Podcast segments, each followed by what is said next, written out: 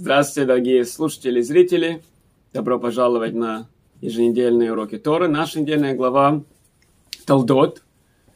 Э, у Ицхака Ривки не было много лет детей, 20 лет не было детей. Они вымолили, приводится, как они молились, и, наконец-то, слава Богу, Ривка забеременела. И потом в Торе написан интересный момент, что из, и толкались сыновья в утробе ее – э, были близнецы. Как мы скоро узнаем, у него были близнецы, и они, близнецы толкались. И Ривка сказала интересную фразу. И она сказала, если так, то зачем же я? И тогда она пошла к Господу, и ей сказали, что у тебя два народа. Непонятно, что происходит. У нее тяжелая беременность. Она сказала, зачем же тогда я? Она пошла к Богу, ей сказали, что у нее два народа, и она успокоилась. Раши учит, первый, как говорится, классический э, פשט объяснения. Раши учит, что она, у нее была очень тяжелая беременность, она сказала, зачем же я такое молила, зачем же я себе такое просила. Но ей, Бог сказал, что у нее два народа, и непонятно, как это ее успокоило все. То есть беременность была все равно тяжелой. Рахайма Кодыш, интересно, Рахайма Кодыш тоже говорит, что, конечно, она не была, она не была э, против беременности, она довольна была, но она просто боялась, что, не дай бог, будет выкидыш. Хайма Кадош говорит, говорит, что если я молилась, у меня теперь будет выкидыш, она просто боялась, что они толкаются, у нее будет, не дай бог, выкидыш. И она говорит, зачем же я тогда молилась, что у меня теперь будет выкидыш. И когда она узнала, что там все в порядке, беременность на самом деле хорошая, просто у нее близнецы, и близнецам нету места. Тогда как бы она успокоилась. Есть еще одно объяснение. Э, интересное объяснение, его приводится в некоторые книги. Я недавно слышал это, это Тиферес Шлойма. Она не знала, что у нее близнецы. Она не знала, что у нее близнецы. И Раши приводит, что когда дети толкались, Раши объясняет, что когда она проходила мимо э, дома учения Торы, теперь надо остановиться и объяснить, конечно, Тору же еще не дали. То есть, когда простой читатель читает Раши, и Раша говорит, что Ривка проходила мимо Бесмедреша. Какой Бесмедреш? Э, надо, да, был Бесмедреш, надо напомнить, что уже Ноах учил Тору, Авраам учил Тору. Эта Тора по всему, вида, конечно, была не в той форме, как она у нас есть. Она не была с теми комментариями, она не была записана, как у нас, но была какое, было какое-то поучение Всевышнего, которое тогда люди учили. Ноях, его сын Шем, Эйвер – то есть были дома, где люди учили по учению Всевышнего, они занимались богоугодным делом, и когда Ривка проходила мимо этого дома, который давайте назвать Бесмедраж или синагога, ребенок хотел выйти. Ребенка, ребенок как бы тянуло туда. Но потом она проходила мимо дома идолопоклонников. И, это, и тоже ребенок толкался. Потом она не понимала, она думала, что это один ребенок. И она боялась, что у нее будет ребенок, который, ну, и знаете, есть такое выражение, танцует на двух свадьбах, уйди туда и сюда. Да, знаете, вы, наверное, слышали знаменитую шутку, у которой человек, у которого было там семь холодильников, он еще соблюдал кашрут, зачем им всем холодильникам, ну как это? Ну, один мясной холодильник, потом молочный холодильник, паровый холодильник, а еще, да, ну, на Песах еще три надо. Так зачем вам седьмой холодильник? Ну, вы знаете, я иногда люблю все-таки некошерное тоже покушать. Так этот человек, то есть человек, он и там любит, и здесь любит, и вроде бы все. И Ривка очень боялась, что у нее будет такой сын. Когда она пошла, написано, что, кстати, она пошла к пророкам.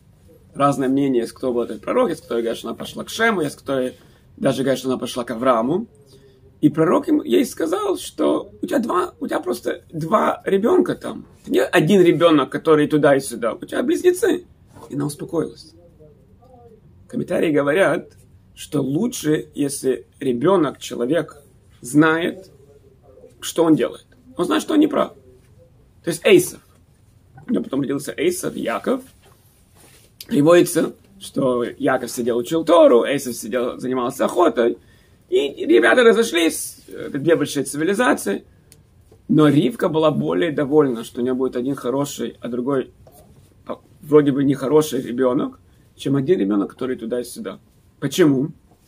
Потому что когда человек направлен давайте скажем, в неправильное направление, и он ходит не туда, куда хотят. Но если он знает, что он неправильно живет, есть возможность, он когда-то одумается, он когда-то поймет, он когда-то какой-то услышит урок, э, какую-то книжку найдет, он исправится. Потому что на самом деле в глубине души он понимает, что он не прав. И он исправится. Если человек думает, что у него все в порядке. Человек думает, есть, бывают, к сожалению, люди, которые думают, что ну как это, я, я, я, можно сказать, религиозный человек, я все соблюдаю, но не без того, я немножко кашрут я соблюдаю в порядке, как я могу, как я понимаю, еще такая фраза тоже, ну, не все, не все не на нашем уровне, время изменилось, туда-сюда, я считаю так, я считаю так. И человек никогда не исправится. Зачем ему исправляться? У него уже все хорошо. Я слышал историю, мне мой хороший приятель рассказывал, когда у него узнал одного еврея, который э, только на Йом-Кипур приходил в синагогу. Один раз он не пришел. Серьезная история. История, которая была, он не пришел. В единственном году, когда он приходил в синагогу, он не пришел. Его спрашивают, что ты не пришел. Он говорит, я думаю, зачем мне, какие там уже у меня грехи, вы же понимаете, и зачем мне? То есть человек, который думает, что у него все хорошо, он никогда не исправится. Лучше, конечно, лучше быть садиком, лучше быть Яковом. Ни в коем случае, я не, не агитирую. Но лучше, если человек понимает, что да, я, к сожалению, или он даже еще не знает, что, к сожалению, я не, соблюдаю, я, у меня дети соблюдают, у меня знакомые, у меня дедушка был раввин. И такой человек, может, когда-то он вернется, может, когда осмыслит это лучше, чем быть посредине. Интересно, что когда Тора нам уч, учит нас законом кашрута, Тора говорит, что есть два признака, по которым можно определить, что животное кошерное. Жевать жвачку и парнокопытное. И потом Тора приводит четыре животных, которые имеют только один знак. Там знаменитая свинья, верблюд. Почему Тора бы не сказать про там, конь, осел? Потому что там не запутаешься. Там четко видно, что конь, он полностью не кошерный, он жвачку не жует, копыта у него не кошерное. Все, видно. Корова сразу видно, что кошерная. Свинья, кстати, эйсов приравнивается в наших пророках, его приравнивается к свинье. Есть такое выражение кошерная свинья. Свинья можно перепутать. С одной стороны, она кошерная, у нее копыта раздвоены, с другой стороны, она жвачку не жжет. Этого надо больше бояться. И в реальной жизни очень опасно, когда люди, которые делают вид, что они, может быть, даже раввины, может быть, вот это все, конечно, вот раввин такой-то, раввин такая-то, они по-своему лучше было бы, если бы человек религиозно знает свое место, чем делать такого, такого вида заявления. Интересно, сейчас э, просто совпадение. Э, наверное, вы даже не слышали, э, в, в Израиле, в Америке появились объявления, подписанные там очень многими раввинами, что вышел несколько лет назад э, хумаш, то есть пятикнижие с, с новым э, с новым пирушем, новым объяснением. Кто-то создал замечательный такое, такое объяснение, он собрал, и этот это, это хумаш, вот это Тора с этим объяснением, вот это пятитомник, он был во всех синагогах, практически во всех синагогах. В моей синагоге там, по-моему, было или два, или три этих наборов, то есть многотомников, замечательно, всем пользовались. Потом кто-то обратил внимание, что человек, который написал этот комментарий, он не, неправильно комментирует Тору. Некоторые комментаторы, которые он приводит, он их неправильно приводит, некоторые он специально не те комментарии выбирает. Опять-таки, это не, я этим делом не занимался, но большие раввины во многих странах запретили этот комментарий, во всех синагогах его забрали, и ну, многие люди переживали, да, да, нет. Ну, короче, всех синагог это забрали, все. Так уж страшно. Ну, сейчас, комментатор, который это написал, этот комментарий, на самом деле он, по всей да, религиозный человек. Что уже такое немножко, может быть, что-то. Я почему-то все переживаю, такой, такой кошмар, сразу все забрать. Там некоторые говорят, что может даже его э, выбросить, не выбросить, надо, может, гнизу положить. Ну, комментарии, слушайте, что вы не думаете, что есть какие-то другие книжки, которые написаны вообще против Торы? Так, это просто совпадение, вот сейчас происходит, э, эта неделя, прошлой неделя. На самом деле, это о чем сейчас наша недельная глава нас учит. Когда вы знаете, что вот книжка, вот полка в книжном магазине, то, что называется кошерная литература. Тора с правильными комментариями, комментарии, которые наши мудрецы, откуда мы знаем, что такое правильный комментарий? Это комментаторы, которые, у них есть цепочка, есть мессойра, от Мойши. Если вы посмотрите Рамбам, Рамбам в своем великом труде, он начинает свой труд с цепочка, которая от Мойши к следующее поколение, следующее и до его времен. И потом это раввины из раввина, раввины, там великие комментарии Раши, комментарии потом, комментарии наших дней. Есть цепочка, которая соединена с горой Синай. Так вот, есть классические, давайте назвать их классические комментарии. Есть люди, которые критически относятся к Торе. Такие, мы знаем, что это не наше. И религиозный человек такое дома не держит, такое не покупает, и, и это неправильно, то есть это не, это не наше. Потому что оно может нам действительно влиять. Но когда книжка, которая выглядит как хумыш, и, и комментатор вроде бы в Иерусалиме, я не помню, в Израиле живет, и все вроде бы здорово, так это люди испугались больше, чем другие книги. Потому что здесь действительно люди могут неправильно. А очень страшно, когда человек читает Тору. Ведь Тора, ее можно по-разному объяснить. И среди классических комментаторов, ведь есть разные комментарии, можно по-разному объяснить, по-разному перевести. Теперь, если все они в рамках не только дозволено, но в рамках того, что действительно передано из поколения в поколение, это замечательно. Это красота Тора. Тора можно Тора понимать 70 разных объяснений. Тора это как радуга приводится точно так же, как свет при, при, приламывается и получается радуга, точно так же Тора. Но если кто-то объясняет Тор, можно же там же перекрутить, можно на, на неправильном переводе Торы, можно создать другую религию тоже. И это страшно.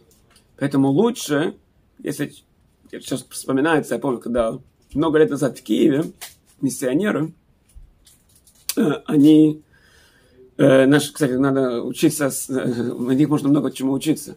Так миссионеры, они раздавали, бесплатно, конечно, Новый Завет – с одной стороны, ивритский перевод, с другой стороны, русский перевод. Такая хорошая книжка. Мне запомнилось, детские воспоминания. Мы не будем целый урок посвящать, но Новый Завет в оригинале не написан на иврите. Да? Так они и, и в Киеве, это было начало 90-х лет, начало 90-х лет большинство публики, им не нужен был Новый Завет на иврите.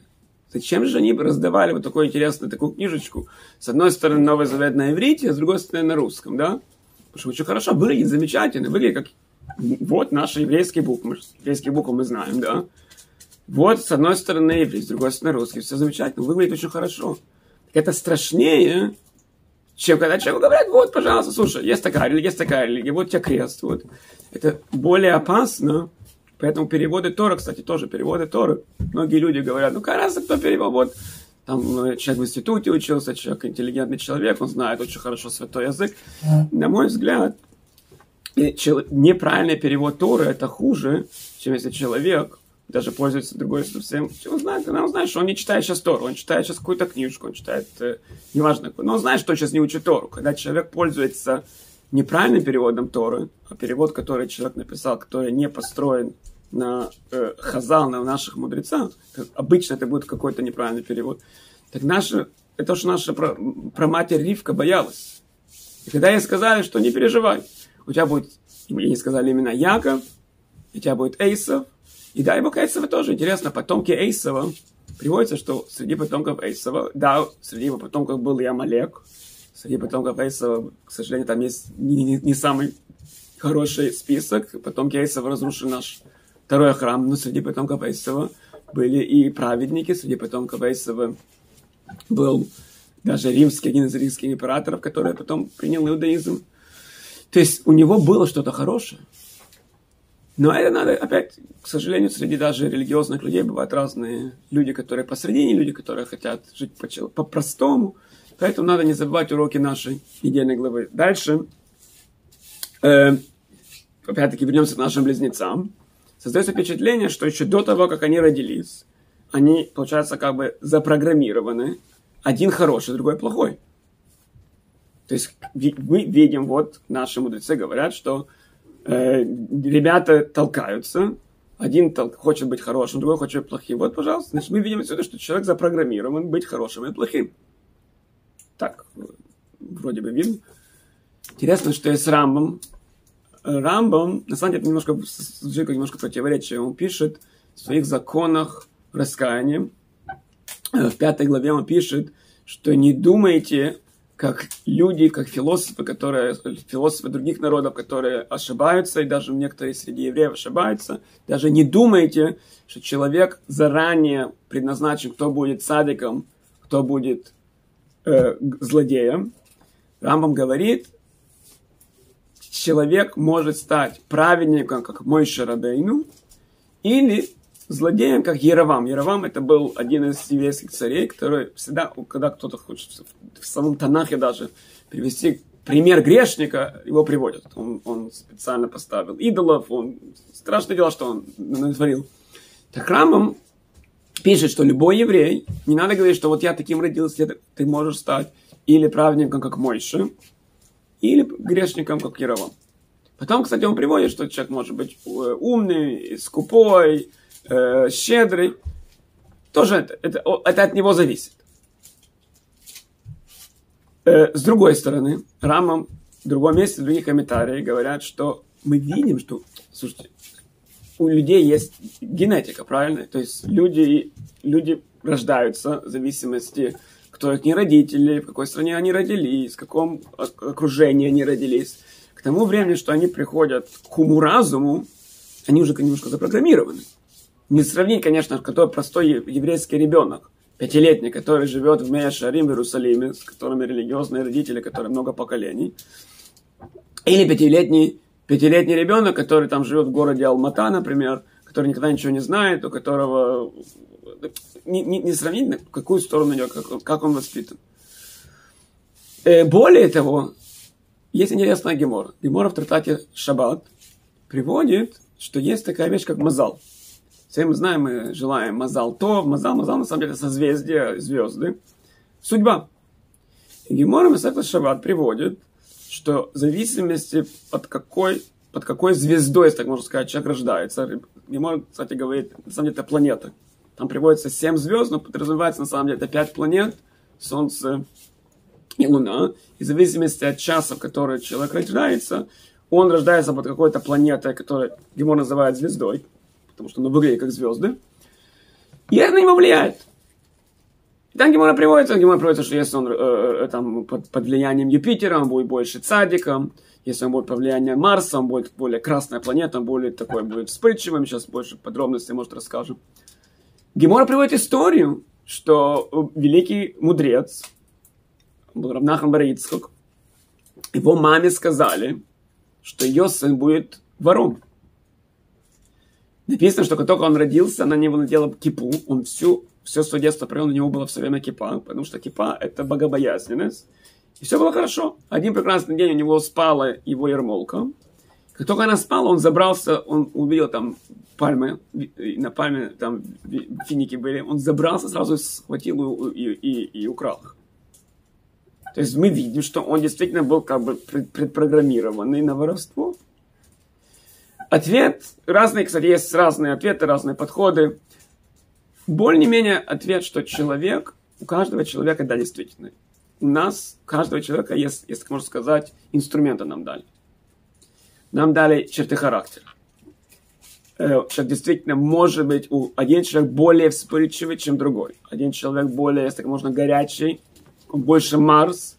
Есть другой человек, который больше Венера, он более холодный, он больше реагирует. Есть люди, которые больше, у них ум действительно более умные, чем другие. Теперь каждому дали его набор, если можно сказать, набор фломастеров. Есть люди, которым дали в наборе, их, в наборе их, фломастеров больше темных цветов. Есть люди, которых в наборе их фломастеров больше светлых цветов. Каждая, на самом деле, черта характера бывает ситуация, когда ей надо пользоваться. Злость иногда есть это, это обычно это нехорошая черта характера. И есть вещи, на которых надо злиться. Если человек, человек, который все время не может проснуться вовремя, а, ничего страшного, ничего страшного, сам с собой. Мы не говорим о других. Ну, слушай, я уставший, что я могу с собой сделать? Что... Тут, если у него есть какая-то черта злости, можно себя немножко разозлиться. Что со мной такое, что я не могу вовремя встать? Как это? Взять три будильника поставить и проснуться вовремя. То есть, есть иногда злостью можно пользоваться. Скупость, жадность, вспыльчивость. Есть, есть фломастеры, которыми иногда надо пользоваться. В, наборе, большом наборе фломастеров есть, конечно, фломастеры, которыми чаще надо пользоваться.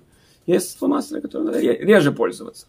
И есть люди, которым набор фломастеров дали, каждому человеку дали его набор. И, и раму, который считает, что не предсказано, кто будет как Мойша, кто нет, никто тебя не заставляет пользоваться каким фломастером тебе дали. И поэтому очень интересно, я вам сказал, что человек, который родился под планетой Марс, это красная планета. Если посмотрите, в той же самой геморе приводится, что он будет или он будет обрезать детей. Я сегодня был на обрезании утром, там русский мой, замечательно. Он обрезал ребенка, так, на самом деле он, это, это кровь. Не, не, не любой человек может обрезанием заниматься, если кто не могут видеть кровь. Он может, может быть, человек, который родился под Марсом, он может быть Мойлем, делать обрезание. Он может быть Шойхетом. Он может зарезать, это тоже хорошая вещь. Или он может быть бандитом. Так, Веленский Гаон обращает внимание, у нас есть три уровня. Обрезание – это всегда митсу. Обрезание – это такая вещь, которая необходимо сделать. Это очень большая митсва. Это самый высший наоборот, это очень важно, это замечательно. Митсва на самом деле в идеале если отец может сам обрезать своего ребенка, это в идеале, допустим, сам отец делает. Некоторые даже так и договариваются с Молем, чтобы сам надрез сделал сам отец. Разные есть обычаи. Ну, это замечательная митцва, очень важная митцва. Шойхет, мясник, это самое, здесь не просто мясник, который зарезает резник, то, что называлось резник. Это хорошая вещь, это важно. Это не обязательно человек не кушайте мясо. Нет, не то, что это самое, что без мяса жить не можно. То есть это, это очень хорошая вещь, надо где-то но это уже это не, не обрезание. И есть бандиты, которые ходят с дубинками и так далее. Так вот, у человека есть вот этот красный фломастер. Ему его Бог дал. У других нет такого фломастера. Он, может есть, но он притупленный, не такой сильный. А вот ему дали вот эту черту характера. Так возьми его и пользуйся в хороших вещах. Рисуй им, им что-то хорошее. И тоже интересно, Веленский Гон тоже подчеркивает, другие комментарии. У нас бывают иногда дети или внуки. И был, родился первый ребенок, ой, как рождается второй, он совсем по-другому, что такое? У него другие фломастеры, он по-другому, у него другие черты характера. Поэтому неправильно, когда ученики, то же самое ученики в классе. Конечно, все хотят, чтобы все ученики в классе были самые-самые, там, когда идет лекция, все такие смотрят с открытым ртом, все записывают, было бы здорово. Есть разные ученики. И от каждого ученика она требует, чтобы он пользовался своими чертами в лучшем направлении. Поэтому то, что Рам говорит, любой человек может стать мой шарабейн. Интересные другие, тоже еще интересный момент. Я слушал урок Рабзев Лав. Он э, очень многие из тех вещей, которые сейчас рассказываю, услышал на этом уроке. И он сказал интересную идею, что за счет этого получается, что если человек, например, у него есть вспыльчивость, узнал, что с ней надо работать, и он теперь говорит, ну как это теперь, каждый теперь ставит сайт, да, но обычно человеку дают другие черты характера, чтобы сбалансировать Всевышний, что-то ему хорошее даст. С другой стороны, его знакомый, который не вспыльчивый, он такой тихий, спокойный, все хорошо. Но с другой стороны, этому знакомому очень тяжело вовремя проснуться, ему тяжело молиться. Потому что он такой, такой, он такой, такой он везде. Когда дело касается молитвы, пока он дойдет до синагоги, пока он наденет филин, там уже пол молитвы прошло. Первый, который такой вспыльчивый, да, но он приходит, он молится, он, у него молитва. То есть есть баланс. И каждый со своими чертами характера должен стать садиком. Еще момент, что Всевышний, который дал нам эти черты характера, понимает, что от нас можно требовать. В моем примере, что если парнишка родился в Израиле, в Иерусалиме, полностью религиозной семье, от него спрос другой. Его понятие цадиком, его, его мой шарабей, ну, чем парнишка, который родился в, какой-то, в каком-то там селе, непонятно где, у него совершенно нерелигиозные люди. Все вокруг его окружали. То есть спрос от него, конечно, его понятие цадика, то, что он мог достичь. Другое, между прочим, Рамбам говорит, что все могут стать мой шарабей. Ну, интересно, что на могиле Рамбама написано, что от Мойши до Мойши, от Моисея до Моисея не было такого Мойши. Но некоторые комментарии говорят, что Мойши Рабей. Ну, прям таки Мойши Рабейну. Кстати, пророком, как Мойши, никто не может стать. Некоторые говорят, Мойши, знаете, как Мойши? Имеется в виду, что Мойши достиг максимум, что он мог достичь.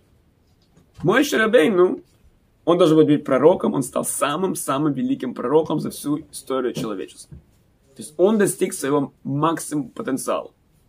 Если человек простой какой-то Авраам, который родился непонятно где, непонятно что, у него есть его планка, которую он должен достичь. Он всю жизнь должен стараться, пользуясь своими качествами, своими э, достижениями, своими талантами. Если он достигнет максимум, что он должен достичь, он станет тем, кто он есть, так это его мой Шарабейн. И поэтому, когда нам Тора, вернемся в, в нашу недельную главу, когда Тора сказал, что там есть Яков и есть Эйсов. Да, Эйсов, он был вспыльчивый, да, он мог, самое, у нас в еврейском народе был такой герой, его звали царь Давид. Написано, что царь Давид, когда его сначала первый раз его, э, его пророки описывают, написано, что он был румяный с красивыми глазами. Это слово румяный некоторые по-другому переводят, но адмойный, там то же самое слово, которое про Эйсова написано. Эйсов он был красный. Подразумевается самый такой, на мой взгляд, правильный перевод, объяснение – Красный, значит, что у него кожа, он был как бы очень румяный. В нем кровь кипела. Так интересно, у Эйсова и у царя Давида, кто еще тогда не был царем, то же самое слово упомянуто. Эдмойный. Эдом. Эдом это красный. Но написано про царя Давида, у него были красивые глаза. Почему глаза? Еврейский суд, это называется глаза общины. Да, царь Давид, у него, была, у него кипела кровь, но это использовал в правильных намерениях он, он прислушивался к глазам Санедрина, которые ему говорили. Геморов э, Брахот приводит, что когда царь Давид шел на войну, он сначала спрашивал Урим Ветумим, он, он советовался с Санедрином, он советовался со своими главнокомандующими, потом что он шел на войну. Он не шел на войну, давайте туда. Хотя он был вспыльчив. Интересно, что он не удостоился построить храм. Потому что это не был его... То есть он очень переживал, что ему это не, не удостоилось. Он, он э, построил основание храма, но Всевышний сказал, что нет, это не для тебя.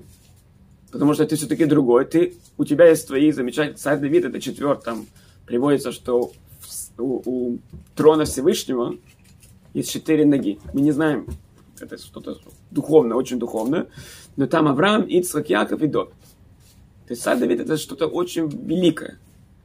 Но почему-то он не смог построить храм. То есть он стал царем Давидом, он использовал, я не знаю, по какой планете он родился, допустим, он родился под Марсом, и он достиг великих высот, пользуясь тем, что у него есть. Поэтому каждый из нас, на каком бы этапе жизни мы ни находились, где бы мы ни родились, каким бы фломастером бы ни пользовались, есть вещи, которые мы знаем, что нам тяжело даются. Интересно, что многие говорят, среди хасидских книг и не других книг, что если человек чувствует, что что-то ему очень тяжело дается, например, человек очень скупой, он знает, что ему очень тяжело дать кому-то доллар даже. Есть люди, которые, не проблема, что они очень гордые. Они очень, каждая мелочь им, им что-то задели, что они уж теперь обиделись. Если, так, чтобы вы знали, что, может быть, ради этого вы пришли в этот мир. Это ваша цель, да. Вы над этим должны работать и, и с вас спрос другой, чем другой человек, который наоборот, он легким всем раздает, все раздает, с него спрос один, с вас спрос другой. Поэтому человек, наоборот, должен знать, что, может быть, ради этого вы и пришли в мир. Рабисрос Саланта сказал, что изменить одну черту характера, можно это жизнь потратить. Поэтому наша Тора еще раз Ривке сказали, что у тебя будет два сына.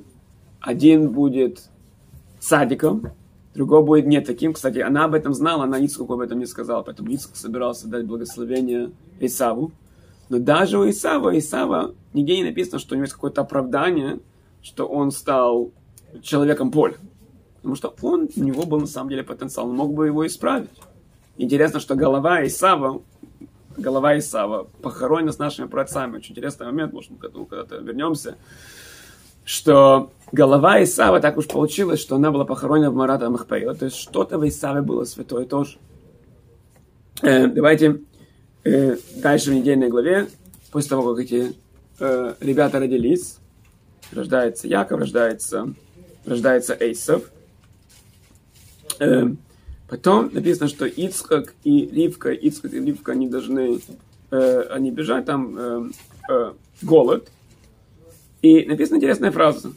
После того, как э, история с Авимелахом, он забрал Ицхака жену.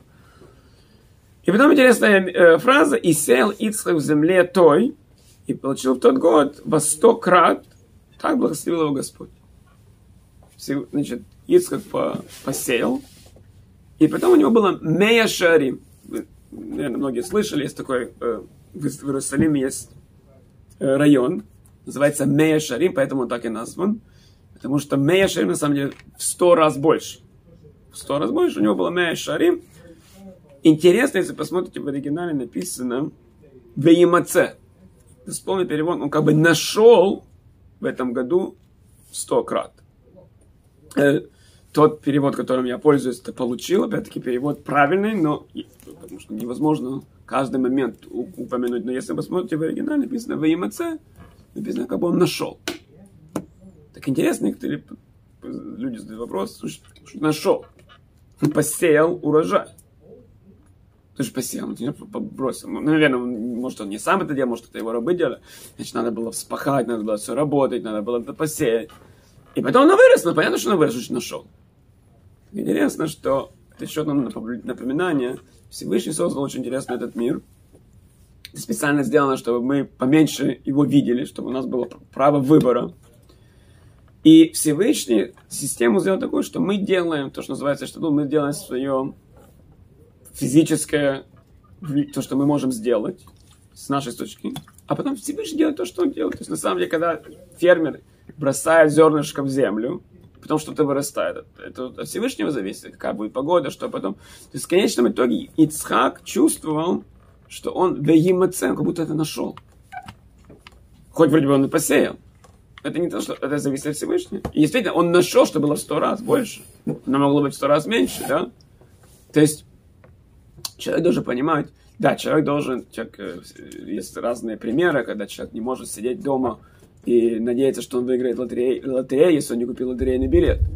Но, но в конечном итоге, когда у него что-то получается, она понимает, что он сделал одну вещь, а Всевышнему дал не, не, не обязательная взаимосвязь есть между двумя вещами. Рассказываю очень интересную историю. Я не знаю, это притча или так оно было. Э, э, один раввин жил в городе. И к нему пришел э, этот город э, бедняк. Он говорит, я не знаю, что мне делать, я, я бы хотел э, где-то просто устроиться на работу, чтобы меня просто покормили. Я бы, я бы поработал, поработал пару часов. И пусть меня покормят. Э, сейчас мы увидим, почему, почему у Равина была причина этого бедняку чему-то дать, дать вот этот урок. Не, сейчас вы увидите. И Равин говорит, да, конечно, хорошо. Ты ищешь работу, ты ищешь работу, пожалуйста, иди вот туда, туда, туда. Там э, живет Э, такой-то, такой-то человек, иди, он тебе даст работу. И действительно постучал там у да. Э, он говорит, э, да, вот я ищу работу. О, ищешь работу, замечательно. И он действительно отработал на него там пару часов. Потом он говорит, ну так, а кормить? А, кормить не сюда, кормить, так иди там на, на другую окраину города, там другой дом стоит. Постучи сюда, там тебе дадут покушать. Он туда идет, и стучится, да, здравствуйте, мне кто-то, кто-то сказал прийти сюда, вы меня должны накормить. Да, конечно, садись, кушай. И он сидит, кушает, он замечательно. Он очень доволен, действительно, да, очень вкусная. На самом деле, сравнительно не так там долго и работал, там пару часов поработал, но не действительно вкусная, э, насыт, насытился. И потом обращаю внимание, что возле него не, не один там, он там сидит. Там сидят другие мужчины, которые тоже кушают, там, э, то есть, видать, вся кухня. И он разговорился, и он узнает, что это бесплатная кухня. Это бесплатная кухня для бедных, которые там один богатый еврей в городе держит, чтобы просто давать еду бедным. И он понимает, самому уже понимает, что он мог на самом деле прямо сюда прийти и, и кушать бесплатно. Тогда он вернулся к первому своему раввину и говорит, я не понимаю, так, так, так что произошло? Так раввин ему сказал, хотя тебе просто научить, что в этом мире происходит. Что в этом мире, весь мир так на самом деле происходит. Есть одна, один дом, где мы работаем, а другой дом, где нас кормят. Теперь иногда, не иногда, очень часто и, и очень, очень часто у нас иногда создается впечатление, что в том же доме, там же, где я работал, особенно если люди получают зарплату, так мир устроен, я с этим не спорю. Обычно получается, что там же там, там меня и кормят, и получается, что вот если я работаю, значит меня кормят. На самом деле Всевышний в конечном итоге, как ману давали в пустыне, Всевышний давал ману, так на самом деле эти две части не обязательно должны быть взаимосвязаны. И человек должен об этом да помнить. Я когда-то уже рассказывал на одном из своих уроков печальную историю.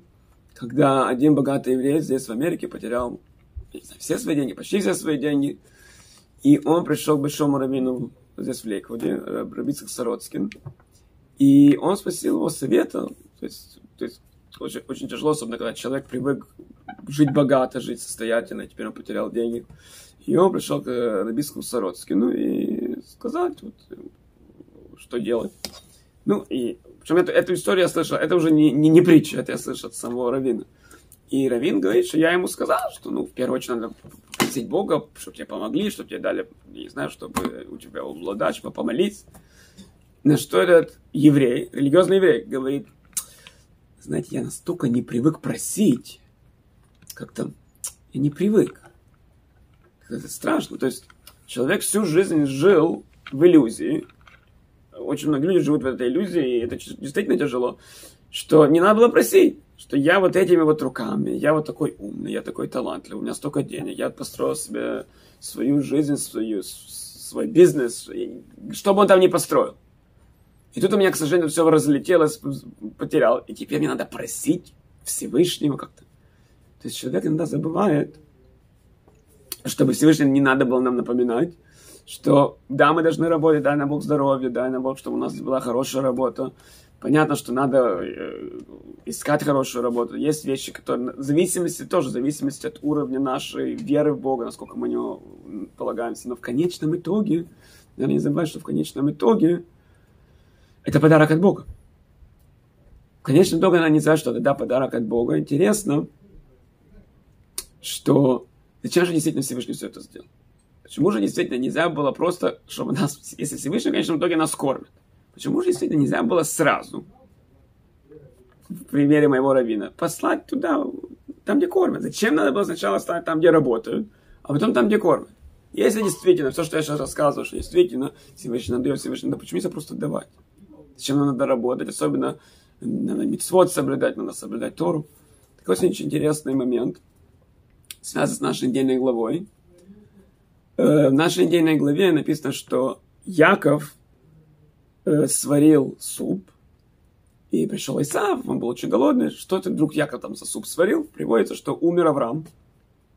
После того, как близкий родственник умирает, его э, люди, которые сидят, скорбят, скорбящие, должны первую трапезу, они должны кушать не от своего дома. Чтобы, чтобы никому такое не надо было, долго лет. Но первая трапеза после того, как кто-то умер, скорбящий не имеет права кушать, как говорится, своего холодильника, даже если кто-то женат, ему не может жена сделать, должны соседи принести. Поэтому Ицкак не мог, и Ривка не могла ему ничего приготовить, Поэтому Яков приготовил своему папе вот этот суп. Кстати, надо не забывать, то есть, получается, по-другому сейчас читается Тор. Получается, Я- Яков приготовил суп своему папе, а если, понимаете ли, голодный, прибегает, ну, я хочу кушать, что-то такое, да? Это, между прочим. Яков его напоил. Ну, что это за интересное обычай, что первая трапеза, опять-таки, чтобы долго никому не надо было. Так некоторые объясняют очень интересный момент, что иногда скорбящие, иногда скорбящие думают, они кого-то сейчас похоронили. И они думают, ну вот человек прожил жизнь, и кому это все надо было. Теперь, опять полностью человек, который верит, человек верит, понимает, что душа вечная, что душа сейчас придет, душа сейчас получит свою награду. И мы говорим, когда человек, который умер, садиком был. Так почему нельзя было это просто? Зачем надо было душе спускаться в этот мир, страдать, мучиться, делать митцвы, делать, не дай бог, грехи, потом исправлять и так. И вот мы его похоронили. Так зачем Всевышний все это сделал? Так этому скорбящему дают еду соседи. Им очень неприятно. Чтобы, опять-таки, чтобы, чтобы у нас все было, все, все, все были живы здоровы. Человек природно создан, что он любит кушать то, что он сам приготовил. Человек любит кушать то, что он сам сделал. Человек не любит кого-то просить. Так люди созданы. То, что он сам вот своими вот руками. И поэтому Всевышний, одна из причин, этой темы на самом деле можно было бы сделать действительно несколько уроков, почему действительно, какая система, почему Всевышний так все это сделал сложно. Всевышний хочет, чтобы мы чувствовали, для того, чтобы мы полностью наслаждались своим раем и своим заслуженными, заслуженной наградой, когда человек пришел в этот мир. И у него были его плохие черты характера. Ему было сложно. Да, он был вспыльчивый, да, он был жадный, да, у него были, да, он родился не в Маяшарим, но он себя поборол, он это сделал. И все равно, да, ему было тяжело проснуться вовремя, да, ему было тяжело соблюдать шаббат, но он это сделал. Ему будет, он заслужил свой будущий мир, он заслужил свой, свою награду. И наоборот, если Всевышний просто так дал бы, вот, думал, да, вот и царик, все, так это было бы неприятно. Поэтому человек должен понимать, что для этого Всевышний все это создан. Система это создана, что у нас есть испытания, у нас есть свои недовольства в жизни, неприятные моменты, которые мы должны преодолеть. У нас есть физические иногда испытания. Почему? Мы не... Потому что Всевышний не хочет, чтобы мы сразу пошли вот эту бесплатную кухню, там, где нам дадут подаяние, нам дают бесплатный суп. Нет, Всевышний хочет, чтобы мы отработали, чтобы нам было бы приятно. И потом через 120 лет, дай Бог, чтобы все долго-долго жили, чтобы действительно все удостоились стать мой шрабын. Это наша цель. Это наша цель. Каждый человек, чтобы действительно пришел, стал садиком, пользуясь своими чертами характера. Я просто хочу в двух словах что напомнить. Э, мы начали с того, что Ривки была тяжелая беременность. И по некоторым объяснениям она просто боялась, чтобы у нее не было выкидыш, но некоторые объяснения она боялась, что у нее один сын, который непонятно, что из него будет. И мы упомянули, что лучше, иногда лучше понимать, что человек не прав, чем думать, что ничего страшного, что можно и так, и так. И все-таки лучше быть... Мы, мы больше опасаемся свиньи, которая полукошерная, чем коня, который видно, что не кошерный. Потом некоторые моменты, когда человек не запрограммированный, Рамбом специально, интересно, Рамбом почти тысячу лет назад пишет, что не как те глупцы, которые не так давно, не, не, не надо далеко идти, когда были большие споры, или человек запрограммированный, человек не, он, есть генетика, не генетика. Так Рамбам, в результате Рамбам, если Рамбам и Гемора говорится, что да, человек получает свои черты характера, человек, да, зависимо от его, как он родился, под какой звездой, у него есть свои черты характера, но никто не запрограммированным был быть садиком или наоборот. Цель человека – это пользоваться своими чертами характера, той звездой. Это если человек красный, тогда надо стать, надо стать, э, делать обрезание, а не бандитом. И мы привели пример царя Давида. И потом мы упомянули, что Ицхак, который посеял, он нашел. Потому что не обязательно в том доме, где мы работаем, в том же доме нас будут кормить. И Всевышний хочет, чтобы действительно, чтобы мы чувствовали, что нам было приятно, что вот мы сделали, мы еще, мы еще что-то хорошее сделали, мы еще какую-то митцу сделали, мы что-то заслужили. дай Бог действительно, чтобы все наши митцы, действительно Всевышний э, дал нам, он на самом деле дает значительно больше, чем мы заслуживаем. Не знаешь, что там, там дают прям такие э, каждый месяц, каждый год нам дадут, даст Бог, все значительно больше. И, естественно, что мы удостоились всего всех брохов, всех благословений. И до встречи, даст Бог, на следующей неделе. Всего хорошего.